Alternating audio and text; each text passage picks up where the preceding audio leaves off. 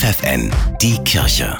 Regional. Für die Region Hannover mit Bernhard Tubbs. Auch die Caritas in der Region Hannover beteiligt sich an der neuen Caritas-Kampagne. Das Motto Klimaschutz, der allen nutzt. Drei zentrale Forderungen hat die Caritas an die Bundespolitik, sagt Svenja Koch, Sprecherin der Caritas im Bistum Hildesheim. Erstens geht es um den öffentlichen Nahverkehr. Vor allen Dingen Busverkehr muss ausgebaut werden und er muss bezahlbar sein, damit Menschen wirklich die Möglichkeit haben, zur Arbeit zu kommen, ohne dass sie in ein altes Verbrennerauto fahren müssen. Die zweite Forderung, günstige Wohnungen müssen energetisch so saniert werden, dass sie für die Menschen bezahlbar bleiben. Drittens fordert die Caritas mehr soziale Gerechtigkeit. Denn die reichsten 10% der Bevölkerung in Deutschland verursachen 15 mal mehr Klimaschäden als Menschen mit geringem Einkommen.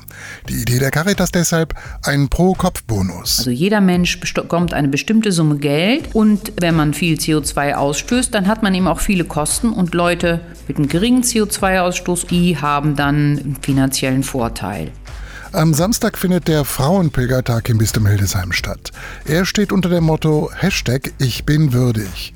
Auch Frauen in der Region Hannover beteiligen sich. Treffpunkt ist die Kirche St. Bernward in Hannover-Dören. Die Pilgertour endet dann gegen 16 Uhr in Hannover-Laatzen in der Kirche St. Mathilde. Für den etwa acht Kilometer langen Weg sind wetterfeste Kleidung, feste Schuhe und Proviant erforderlich.